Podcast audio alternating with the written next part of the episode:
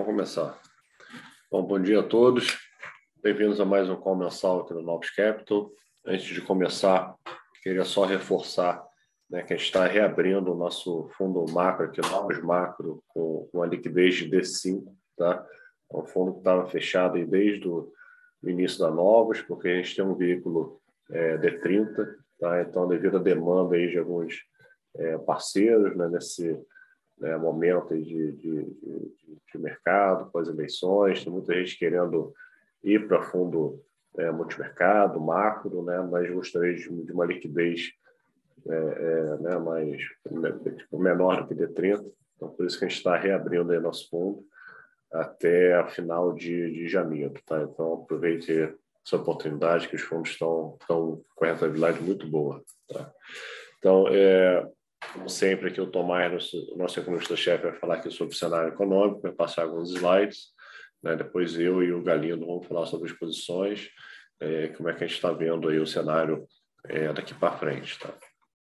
E no final a gente vai abrir para perguntas, quem tiver via Zoom pode mandar via chat, quem tiver no YouTube pode escrever ali também, ou quem tiver acesso aqui ao nosso time aqui de RI pode mandar por WhatsApp, no final a gente é, é, vai responder. Então vou passar aqui para o Tomás para ele é, começar a fazer a apresentação.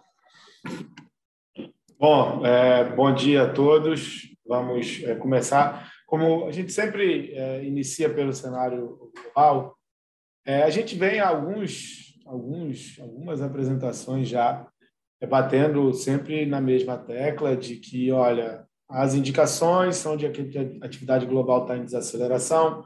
Quando a gente olha é, principalmente aí os PMIs, que são os, os, os, dados soft, né, que a gente costuma chamar aqui, eles claramente estão mostrando que a probabilidade do mundo é, convergir para um cenário de, de recessão está é, aumentando a cada dia mais. E, assim, você tem duas possíveis implicações desse, desse cenário.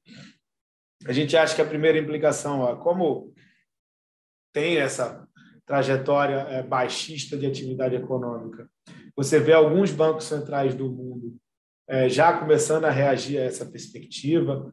E aí a gente teve, no caso, né, Banco Central do Canadá, a gente teve Banco Central da Austrália, o próprio Banco Central da Inglaterra também, com, com esse mesmo tipo de retórica.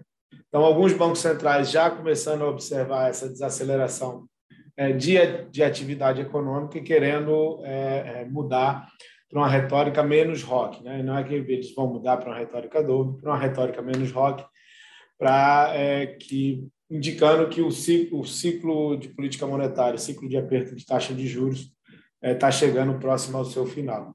Agora, um outro, um outro ponto que, que é relevante é ir, ir para o Banco Central principal do mundo, né? para o Banco Central que determina é, a política monetária no mundo. A gente olha aí para o mercado de trabalho nos Estados Unidos, hoje, inclusive, saiu o payroll ainda, segue muito firme, com os dados de salário ainda muito elevados. A gente olha para o mercado de trabalho americano, é, o número de vagas em aberto por desempregado segue ali acima de 1,8. Então, não tem como a gente falar que o mercado de trabalho está desacelerando, está desacelerando para um patamar que vai deixar o Fed confortável ou não. Está né? muito longe disso. O mercado de trabalho ainda segue muito firme e a gente ainda não conseguiu observar nenhum efeito mais relevante é, da política monetária sobre esse, esse segmento. É, lembrando que, no caso americano, quando a gente vai olhar as inflações, é, o núcleo de inflação está em um patamar mais elevado em muitos anos e você mudou né, o regime de inflação, no caso dos Estados Unidos. Ele antes era um regime de inflação muito mais liderado pela parte de bens, e hoje em dia ela é uma inflação concentrada na parte de serviços. E aí, o que, que vai fazer desacelerar os serviços ou não? Né? A parte de bens tinha uma questão de supply side, normalizando, e aí a capacidade de oferta do mundo voltando. É, isso permitiria com que a inflação baixasse. Esse efeito já está acontecendo, e mesmo assim, quando você vai olhar para os núcleos de inflação, eles seguem muito elevados. Então, de alguma forma, a gente precisa ver o mercado de trabalho sentindo, é, precisa ver as negociações salariais de alguma forma recuando e aí ter confiança de que a inflação vai retornar é, para o objetivo do Banco Central. Isso ainda não aconteceu. É mesmo com a perspectiva de desaceleração ou porventura até recessão. Isso não muda a retórica do Fed. O Fed está empenhado em, em, em trazer a inflação de volta para o objetivo de 2%. É, essa reunião da quarta-feira passada do, por parte do FONC foi bem emblemática.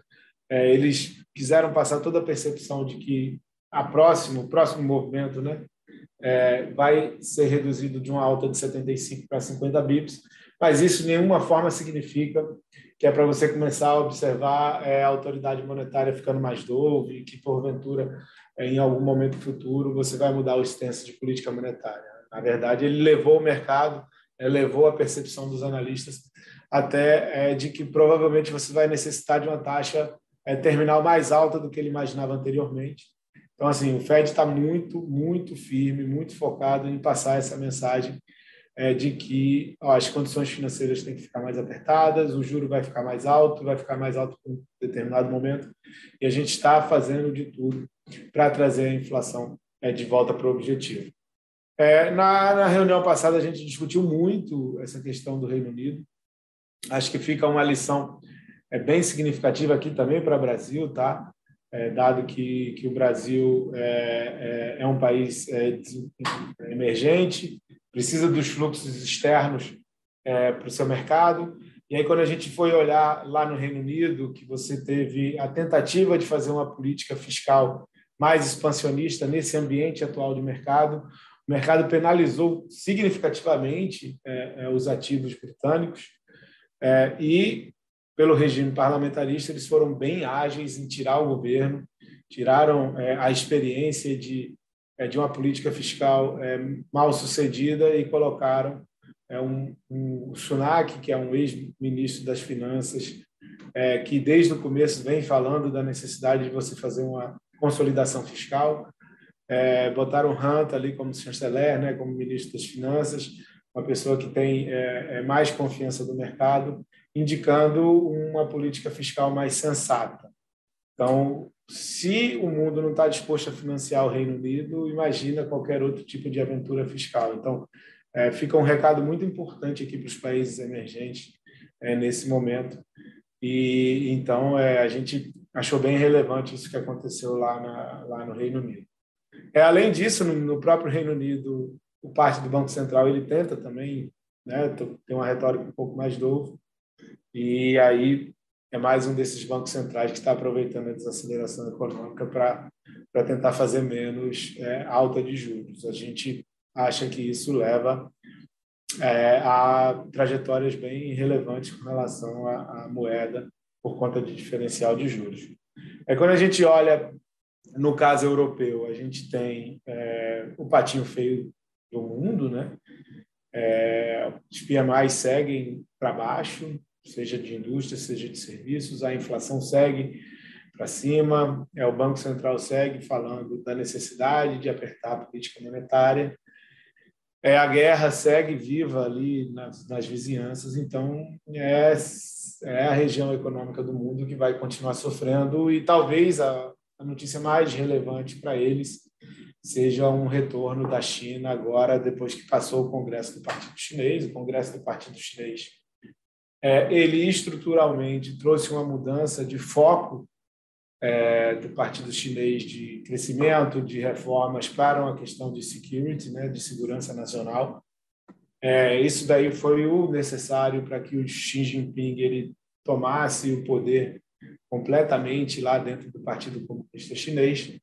É, isso estruturalmente vai pode significar que a velocidade de crescimento à frente seja menor no caso da China, é, mas é, quando a gente olha o curto prazo, a, a, informação mais relevante que deve vir lá do, do gigante asiático é, a é com relação à Covid-0. Então, a gente tem visto aí ao longo dessa semana diversas informações sobre possíveis mudanças políticas. Eu é, acho que, num primeiro momento, é muito mais uma tentativa do, do mercado de se antecipar a qualquer movimento por parte do governo chinês é, dado que a gente está chegando no inverno, mas a gente tem algumas informações que são mais, é, mais relevantes e que se a gente considera importante é essa questão de, de você começar a utilizar em expatriados a vacina da BioNTech, né, de mRNA, é, isso daí seria variável relevante. Se eles começarem um processo de vacinação em massa, a gente vai ver o fim é, da política de Covid zero é, é, brevemente. Né? O processo de vacinação em massa com esse tipo de vacina que, né, que é, foi utilizado ao redor do mundo e se mostrou tão eficaz. Né? Então, é, tem alguns sinais que a gente olha quando olha a China, e apesar da gente não acreditar que o governo vai fazer uma implementação de curto prazo do fim da política de Covid zero, é, tem algumas informações mais alvissareiras aí que podem é, levar a gente a crer que é, daqui a seis meses, provavelmente, a gente pode ter esse fim é, de política de Covid zero. E como a gente olha para a dinâmica de crescimento chinesa, é, ela claramente está sendo é, contida pela zero policy é, e, e, aí se torna a variável mais relevante. Então, é, é, talvez um dos pontos mais importantes do mundo, além do Fed, né, de toda a comunicação do Fed e dos dados de mercado de trabalho e inflação americanos, é ficar prestar bastante atenção do que, que vai ser feito com relação à política de Covid zero na China. Tá? E aí a gente passa para o Brasil, Acho que, antes de tudo, o Brasil, o mais relevante depois da, da eleição, o mais relevante é a gente pensar o que, que vai ser feito com relação ao fiscal, de duas formas. Né? O primeiro é o nome que vai ser escolhido para tocar o Ministério da, da, da Fazenda, não só a Fazenda, mas também como planejamento e orçamento. É, isso daí vai ser extremamente relevante. O Brasil é o país que fez a implementação é, de sua política monetária é, primeiro no mundo. Está é, conseguindo já trabalhar com inflação mais controlada. Isso é muito bem visto pelo investidor estrangeiro. A gente tem a volta aí depois da eleição de alguns fundos de investimento voltando a falar em investir em Brasil. E se você conseguir se juntar a isso, o fato de você escolher uma política fiscal crível, é, o Brasil, a gente imagina que vire é um bom queridinho de mercado, dado que ele vai ter, vai estar ofertando o que o mercado deseja, que é, é inflação mais baixa, política monetária já ajustada, é, e uma política fiscal de, de confiança. Então, a gente acha extremamente relevante nesse momento a gente passar uma mensagem fiscal é, é crível, que você consiga retomar credibilidade, que o mercado, é, de alguma forma, acredite no que vai ser feito. Então, o que, que a gente está de olho? A gente está de olho no nome e também está de olho é, em que, que vai ser é, concedido de waiver para gastos em 2023. Né? A gente sabe que o orçamento de 2023 ele não compreende tudo que foi é, oferecido durante a campanha que a gente tem de despesas públicas hoje em dia. A gente está de olho, é, Auxílio Brasil vai ser mantido, tem um adicional de 150 por criança, é, tem que ver como é que vai ser financiado esse adicional por criança. O que se fala é que vai ser feita uma revisão do número de beneficiados pelo Auxílio Brasil. É, tem o reajuste do salário mínimo. O Wellington Dias tem falado que vai utilizar é, a média de crescimento dos últimos cinco anos para conceder o salário mínimo. Eu acho que é, essa regra hoje em dia é aceita pelo mercado. Que não pode acontecer é o PT já começar o governo quebrando essa regra, concedendo um aumento de salário mínimo maior. Tem que ver como é que vai ser feito o reajuste dos servidores, né? como é que ele vai ser feito, se vai ser dado tudo no primeiro momento, se ele vai ser escalonado até o final de 2026. Tem que ver como é que vai ser a construção dos investimentos em infraestrutura, como é que vai ser a utilização do BNDES dos bancos públicos. É, tem o reajuste do IRPF, esse é o mais relevante. Todo mundo prometeu 5, 6 mil reais de faixa de isenção. A gente acha que é impossível você levar a esse patamar. É, a, a, a, o quanto você vai abdicar de receita, você não consegue encontrar receitas desse patamar. Então, vai ser um, reajuste da faixa de isenção muito mais suave do que isso que foi prometido em campanha. Então, você tem diversos pontos que vão ser respondidos já no momento que você vai fazer o orçamento de 2023, porque dado, né, você foi enviado uma PEC ontem, você vai precisar olhar a PEC, é, qual vai ser o custo total dessa PEC. Na nossa visão, essa PEC deveria ter um custo entre 100 e 150 bilhões. Tá? Esses são patamares aceitáveis, 100 parece ser o melhor cenário. Né? Você criar um waiver de despesas adicionais de 100 bilhões para o ano que vem. Acho que o mercado adoraria esse tamanho de waiver. e até 150, 150 já é um waiver que permite mais despesas, vai indicar um pouco de fiscal pior, mas ele ainda seria aceitável. Qualquer patamar acima disso é um patamar preocupante quando a gente vai olhar a dinâmica de despesas à frente, quando vai olhar a dinâmica de dívida e a dinâmica de. Então, para a gente ter na cabeça esse número entre 100 e 150, quanto mais próximo de 100, melhor, é, e quanto mais próximo de 150 é aceitável, um pouco pior, além desse número, é, vai, vai, é, vai acabar pegando um pouco mal.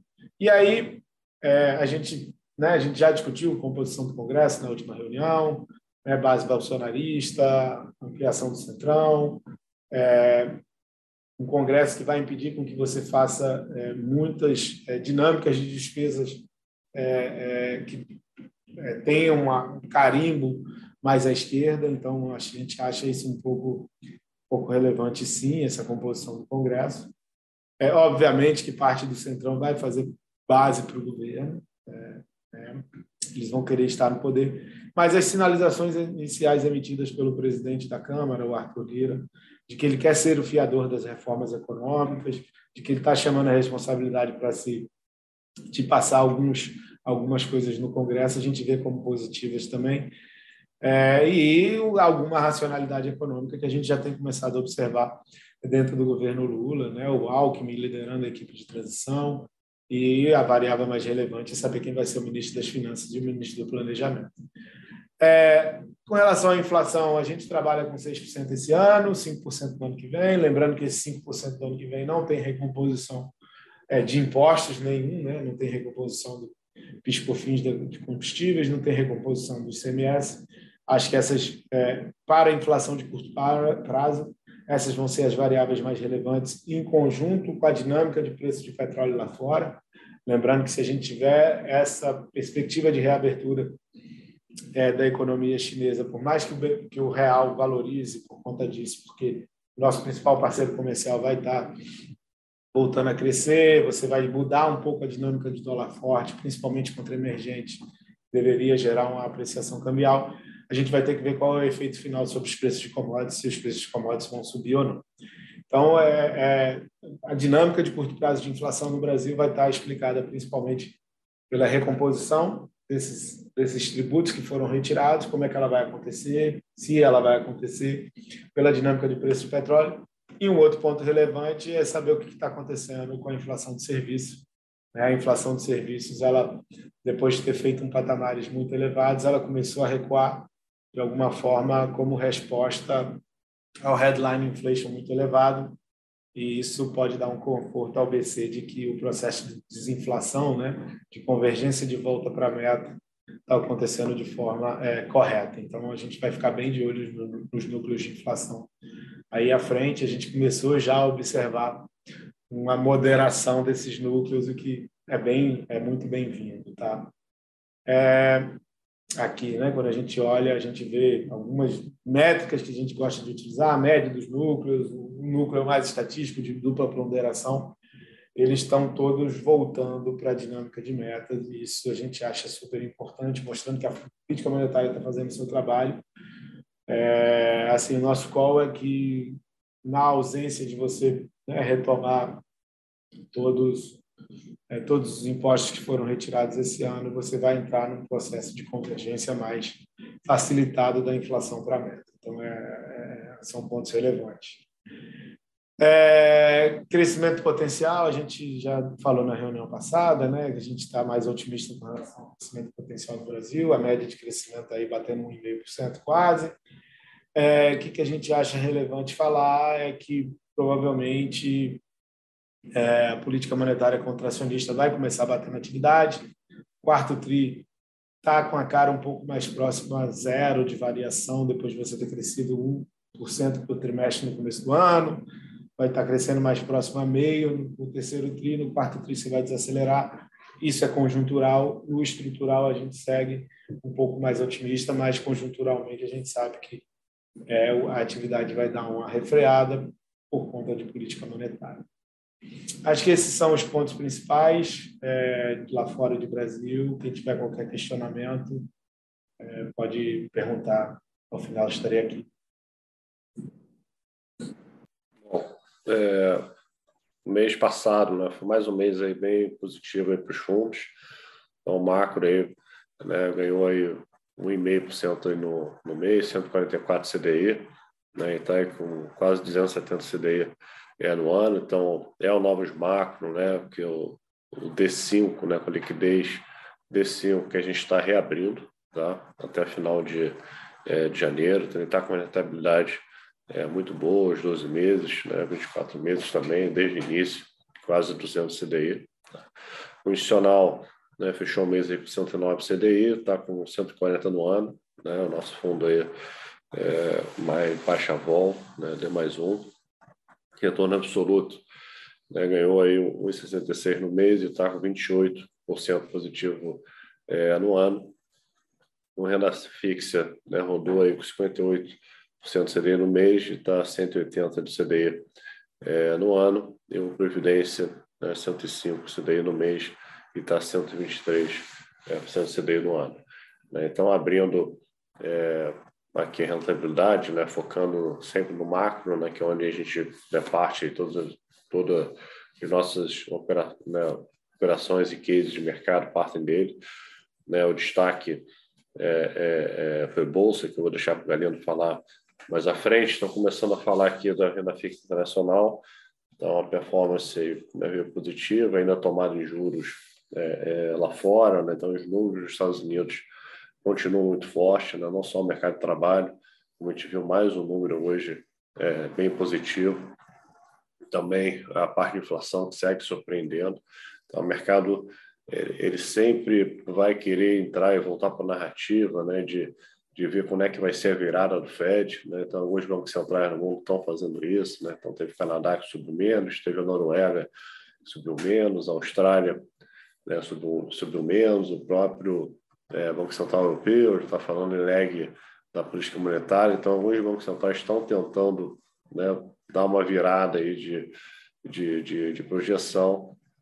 O mercado sempre vai tentar antecipar quando é que o Fed vai vai mudar. Né? Então, ontem na decisão, é, é, é, né, ontem, na quarta-feira, a decisão do FED foi bem, é, é, bem dura em dizer que eles vão desacelerar né, o, o, ritmo de alta, mas isso vai implicar né, no juro mais alto no final, e a gente interpreta que isso que é importante para preço de ativos, né, não a velocidade né, que se chega é, a 5, mas é importante essa taxa vai parar a 5, 5,5, ou seja, né, então ele já deu um indicativo que o Fed vai subir acima de 5. O mercado está ali com ao redor de, de 5,10, então a gente acha que tem espaço aí para o mercado continuar colocando alto, à medida que os números vão, vão saindo. Né? O mercado de trabalho hoje, como o Tomás falou, veio mais número forte.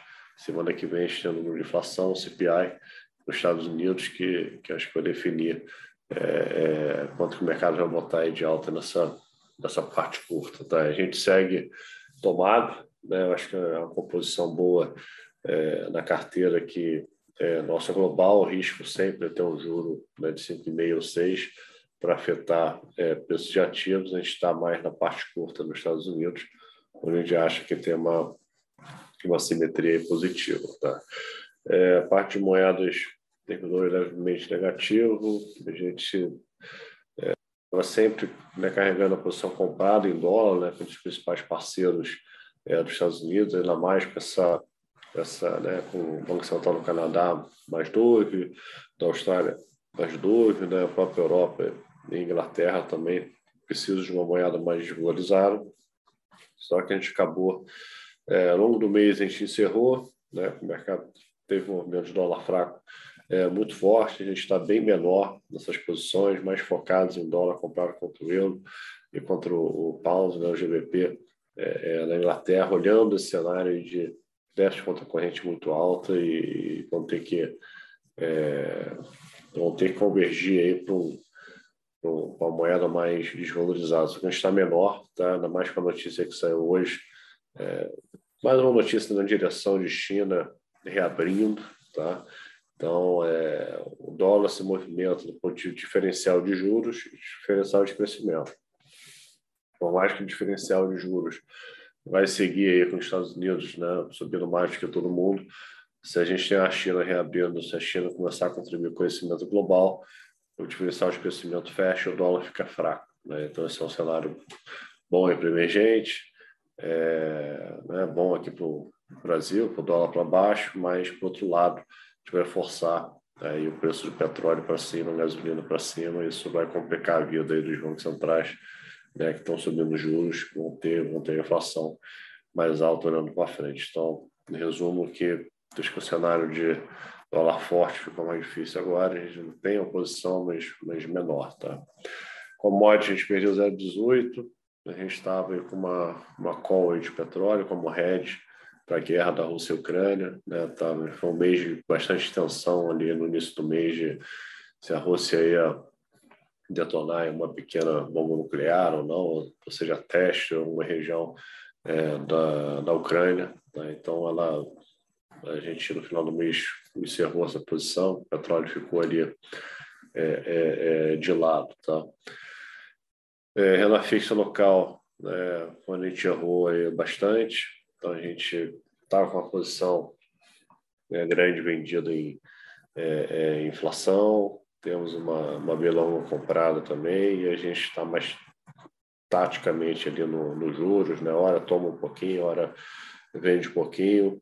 É, a gente estava com a cabeça de, de, de, de, um alívio na, na parte de juros, né? que a gente viu o movimento global de juros fechando ao longo do mês, só que a gente entrou aqui no terceiro turno de eleição, o mercado começou a antecipar ali o que, que a gente acabou vendo, né, após as eleições, né, uma demora aí para para reconhecer e acabou que teve uma abertura de juros, a gente estava um pouquinho vendido, posição vendida, inflação também não performou bem, então contribuiu negativamente com o book. A gente fez umas mudanças aí para frente, tá? A gente está tá indo com a Belon, que a gente gosta de, desse, desse carrego, e a gente fez a modificação nossa parte de, de inflação vendida, a gente comprou inflação curta para proteger a alta da, da gasolina que a gente está vendo aí até o final do ano e da volta da discussão de, de volta dos impostos. Né? Então, achei uma redução do PIS-COFINS né, do, do ICMS, né? E acho que passando a eleição a gente vai voltar a discutir como é que esses impostos voltam, voltam a subir. Então, a gente está comprando na inflação curta, vendido na longa, a longa tem 6% de inflação, né? e a curta tem essa simetria da volta dos, dos impostos. Né? A gente, no momento, a gente não está em composição é, direcional em juros, né? está o mercado difícil, né? tem os juros voltando a abrir é, é, no mundo, tem a gasolina é, é subindo, então o cenário global para juros ainda vai ficar incerto, vai atrapalhar é, é, aqui o Brasil. Tá?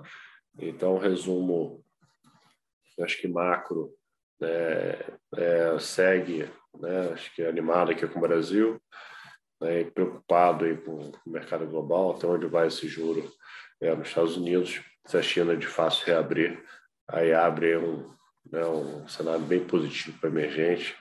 Né, Brasil, aí, né, passando a eleição, né, se China começar a ajudar, acho que vai continuar aí acho, performando. Né? Semana que vem vai ser importante, né? até final de novembro, nesse mês vai ser importante para a gente ver qual vai ser a equipe econômica do, é, do Lula. Né? Então, se tiver aí nomes né, como Meirelles, Wellington Dias, é, Padilha, vão ser nomes que vão agradar é, ao mercado e, e, vão ser nomes que o mercado vai dar aí esse waiver né, que eles estão pedindo, aí 150, 200 bi para ficar fora do teto é, ano que vem. Tá? Então, segue positivo com o Brasil e preocupado aí com o mercado internacional e vamos ver se essas notícias de China aí é, são, são de fatos, né, verdade, cada dia sai uma notícia para um lado ou o outro vai ser de fato ela começar a reabrir, vai ajudar o crescimento global, que vai ser bom para emergente, vai ser bom para commodities, mas vai ser ruim né, para os desenvolvidos e para o mundo que a gente vai precisar de mais juros aí para conter alta da inflação. Então, passar para o Galinho aí para falar da parte de bolsa positiva no mês. Tá bom. Aí, só complementando, então, é, mais específico sobre o mercado de bolsa, é, eu acho que, em termos direcionais, tá, é, mês de outubro foi um mês de alívio nas bolsas. Tá? É, lá fora, o S&P tá, chegou a subir mais de 7,5% tá, no mês. é, vindo ali de um nível de 3.600 para 3.900, tá? É, e a Bovespa aqui, o Bovespa né, subiu um pouco menos, subiu 5%. Tá? Então, mês passado, é, é, a gente viveu e teve que administrar, né, em termos direcionais, aqui as posições, né, é, principalmente lá fora, né, contrárias ao, ao, que era a nossa visão. A gente veio operando né, taticamente mais zerado lá fora né, e mais comprado em Brasil, né, que o Portela comentou. É, e, e, e, aí lá fora, né, a gente veio para esse evento do, do FED essa semana, é, na quarta-feira. É, o, mercado, o mercado veio próximo às resistências, ali um pouco acima de 3.900, quando, quando a gente aproveitou para voltar para uma posição contrária em bolsa lá fora. Tá? É, acho que o, que o que vem chamando muita atenção é a magnitude né, e a velocidade dos movimentos. Normalmente, um rally né, de bear market, ponto fundamento, ele é assim, ele é assim mesmo que funciona. Né? Então, acho que tem que, tem, tem que ter muita disciplina né, de trading né? Por mais que a gente ainda acredite que o fundamento é negativo, né? que a inflação segue sendo um fantasma lá fora né? e que, e, e que né? um pedaço? Um bom pedaço talvez do trabalho já tenha sido feito, né? a gente fica num ponto de decisão de política monetária né? que, que, que os próprios bancos centrais ficam com essa questão do lag, né? Ah, eu tomei algumas decisões já, mas em quanto tempo, de fato, isso vai bater na economia, seja na, na própria inflação, seja é, principalmente no emprego, né, que tem um, um delay um pouco maior. Tá? Então, acho que é nesse capítulo que a gente está convivendo, é, nesse ponto né, da estagflação clássica, é, é um ponto que a gente tem que operar mais taticamente né? porque já está mais consenso né? uma eventual recessão na cabeça das pessoas, inclusive o ajuste de posicionamento. Né? Então, consequentemente, você tem que conviver com um técnico pior né? é, em mercado. Né? O mercado ele vai ficando um pouco mais torto. Né? Você vê, a gente viu o S&P aí nessa faixa de 3.900, né, com várias das principais companhias dele né, próximos ao low, né, principalmente essas empresas de tecnologia que são consideradas até as mais eficientes. Então, você vê várias delas, né, uma Apple caindo 15%, mas várias outras caindo 25%, 30%, ou mais de 40% no ano. Tá?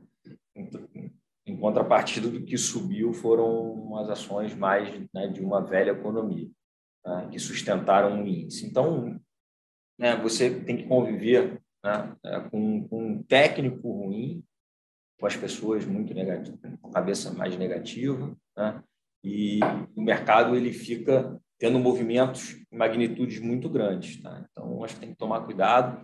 Tá? É, acho que o viés segue negativo, como o Portela falou, é, mas tem que ter disciplina de trading. A gente voltou para as posições contrárias lá fora, bem próximo né, ao, ao evento né, é, do Fed.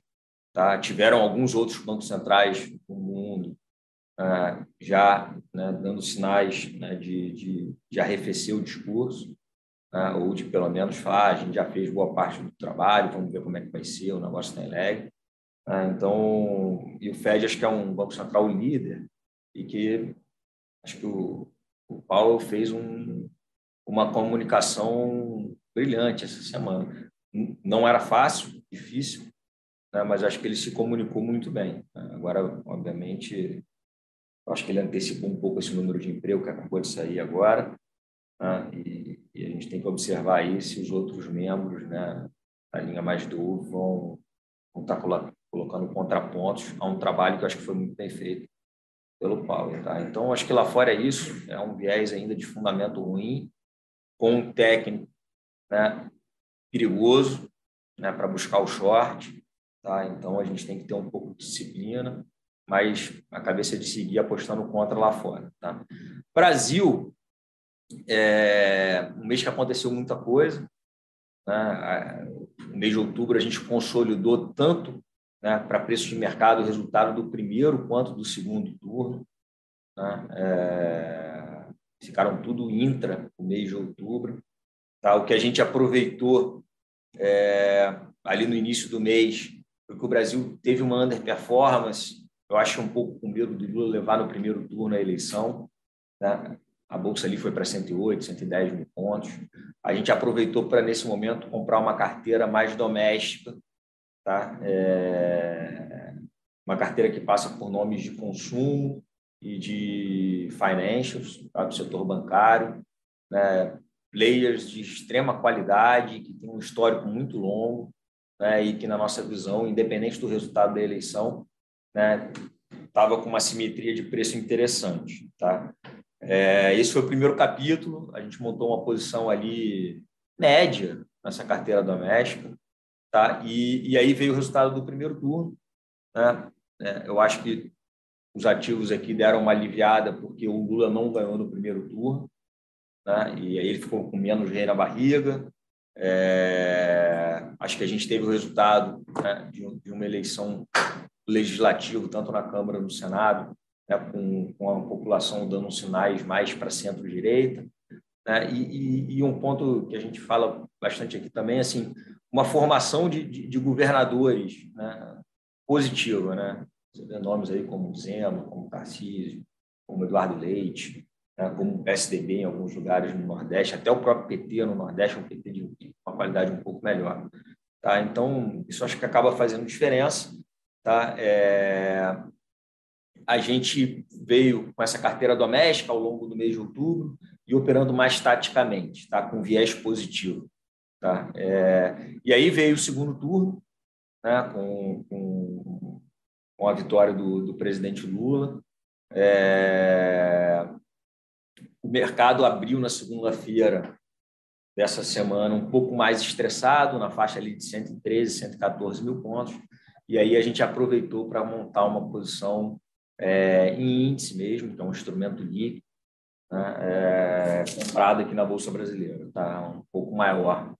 Tá? Então, hoje, a gente tem essa carteira doméstica, em papéis de extrema qualidade, tá? É, setor financeiro, setor de consumo, é, e a gente tem uma posição em índice comprada. É, a volta estava muito cara para montar estruturas de opções, é, acabou que pós o evento né, a, a vol caiu e a gente recentemente trocou essa posição que era em futuro por opção. Tá? É, acho que a vol voltou ali para níveis históricos, ao redor de 22%, 23% do índice, né? e, e aí justificou a gente trocar essa posição de, de futuro por opção. Né? Acho que ainda tem alguns eventos binários né, do lado de qual direção né, o nosso país aqui vai seguir. Né? Isso, obviamente, passa né, pela nomeação dos, dos ministérios, né, como foi falado aqui anteriormente. Né? Eu acho que ainda o Lula, após a eleição, foi descansar um pouco. Mas o que a gente tem de co concreto até agora são menos é, as, as palavras que foram ditas, né? É, ali na, no período da eleição, e mais as conciliações, as alianças que foram feitas. Né? Acho que assim, foram feitas alianças com Alckmin até anterior ao primeiro turno, né? que, que já vão nessa linha mais ao centro. Mas do primeiro turno para cá, a gente veio com Simone Tebet, veio com né, alguns economistas de renome, como Armínio, como Pécio, é, teve o João Amoedo, teve o próprio Joaquim Barbosa, né, do Judiciário, né, é, vindo, apoiando né, o Lula. Então, acho que de, o, que tem, o que a gente tem de concreto né, é, são essas alianças. Eu acho que elas são com conversas prévias, elas não são né, um apoio por apoio, né? naturalmente elas são fruto de algumas conversas, o que nos leva a crer né, que as nomeações serão saudáveis, assim, serão bem vistas pelo mercado.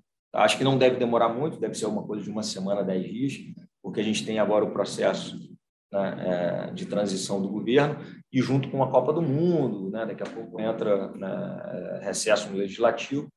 Então, eu acho que ao longo da próxima semana, 10 dias, é difícil a gente sair da mesa, porque aquilo que eu falei é importante, pelo menos, a gente ter uma direção né, de que as coisas né, tá, ainda tem um risco de alguma forma binário. Acho que valeu a pena trocar um pouco dessa estrutura direcional por opção, porque mal bem você tem perda limitada se for para um lado né, mal visto pelo mercado. Mas eu acho que esse não é o cenário base, não. Tá? O nosso cenário base é de que é de que essas alianças são, são o que a gente tem de concreto e que o Lula vai vir para uma direção mais ali né, ao centro, que é um pouco o desejo da própria população, até quando almejou uma possibilidade de uma terceira via e tudo. Eu acho que o Lula é, é bastante hábil, é, politicamente falando, para perceber isso, né, e acho que vai caminhar para essa direção. Então, acho que o Brasil é, vai seguir bem no relativo em relação ao emergente.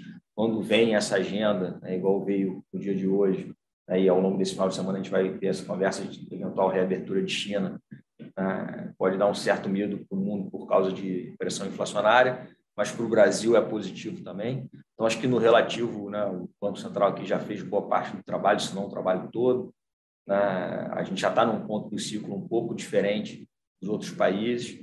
Tá? Então, a gente via com bons olhos assim, a alocação de risco Brasil, é, também via Bolsa. Tá? Então, está animado, em resumo é isso, a gente está comprado na Bolsa Brasileira, é, um pouco numa carteira doméstica, um pouco em índice, líquido, e empresas de muita qualidade, e a gente tem operado, né, vendido lá fora, obviamente respeitando aí é, movimentos de alívio que para esse ponto ciclo são naturais de acontecer lá fora. Tá? Acho que de bolsa é isso. É, a gente pode abrir aí para perguntas caso haja. É, faltou a gente falar aqui no, na posição de, de, dólar que a gente tem aqui no, no real, tá? É, a gente viu opções com ganho abaixo de 5. Tá? Então, acho que esse cenário que a gente está vendo aí de China é melhor, de investidor estrangeiro, todo mundo tirando a restrição de operar Brasil aí com a vitória do Lula, acho que vai trair fluxo o Brasil, o dólar vai caminhar abaixo de 5 até o final do ano, tá? Faltou reforçar isso. Bom, a gente não teve pergunta, então é, queria agradecer a todos pela presença e reforçar aí a reabertura do nosso fundo macro, tá? o D5. É, quem tiver alguma dúvida, né, entre em contato com o RI, fala aqui com o João, com a Mariana. E qualquer dúvida também sobre o cenário e posição, está à disposição. Então, obrigado aí, até o próximo call mensal mês que vem.